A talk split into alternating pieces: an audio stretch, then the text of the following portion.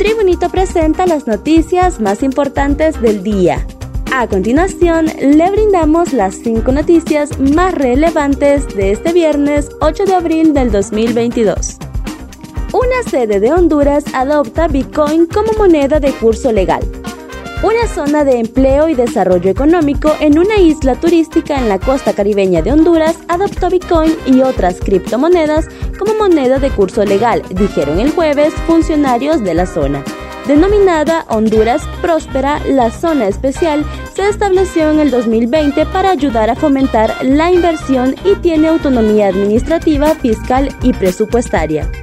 La zona económica también permitirá que los municipios, los gobiernos locales y las empresas internacionales emitan bonos Bitcoin desde la jurisdicción del área.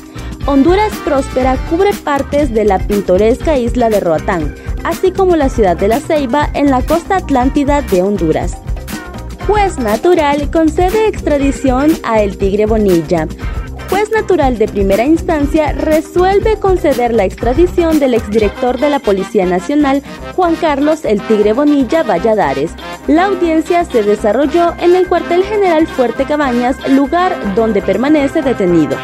Bonilla fue solicitado en extradición por el gobierno de los Estados Unidos por tres delitos relacionados al narcotráfico y armas. Todavía no se sabe si la defensa apelará la decisión del juez. DPI detiene al periodista César Silva. Agentes de la Dirección Policial de Investigación DPI detuvieron este viernes al periodista hondureño César Silva, acusado por el delito de injurias constitutivas en contra de Marco Tulio Porras, diplomático venezolano. En ese sentido, la captura se realizó luego que el juez emitiera la orden por falta de incumplimiento a la condena de 37 días de prisión.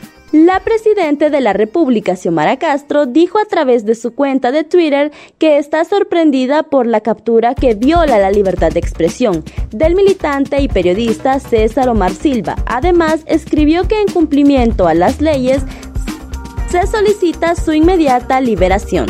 Estoy emocionada porque pronto conoceré Honduras, dice Laura Dogu. Llega a Honduras la embajadora de Estados Unidos, Laura Dogu, nombrada por la administración Biden el pasado 5 de noviembre del 2021 como la nueva representante diplomática ante el pueblo hondureño. Tras su llegada al Aeropuerto Internacional de Palmerola, manifestó su satisfacción por conocer Honduras y trabajar con el gobierno de la presidenta Xiomara Castro. Honduras es un país hermoso con una rica cultura Estoy emocionada porque pronto conoceré Honduras y su gente maravillosa. Posteó la diplomática desde su cuenta de Twitter. En otro mensaje seguido, la alta funcionaria destaca que es un honor ser enviada como la embajadora designada de los Estados Unidos ante el pueblo y gobierno de Honduras. Anteriormente se desempeñó como asesora de política exterior del jefe del Estado Mayor del Ejército de los Estados Unidos y en la Oficina Federal de Investigaciones como directora adjunta la célula de fusión para la recuperación de rehenes. Gas LPG doméstico mantendrá su precio en Honduras. El gobierno de Honduras anunció que el cilindro de gas LPG doméstico de 10, 20 y 25 libras mantendrá su precio por tercer mes consecutivo. Así lo dio a conocer por medio de un comunicado la Secretaría de Energía, tomando como base el importe establecido a través del sistema precios y parida de importación. El importe establecido fue aprobado en diciembre de 2020 y sigue vigente en todo el territorio nacional. El decreto que regula el precio fue publicado el 4 de febrero en el diario oficial La Gaceta.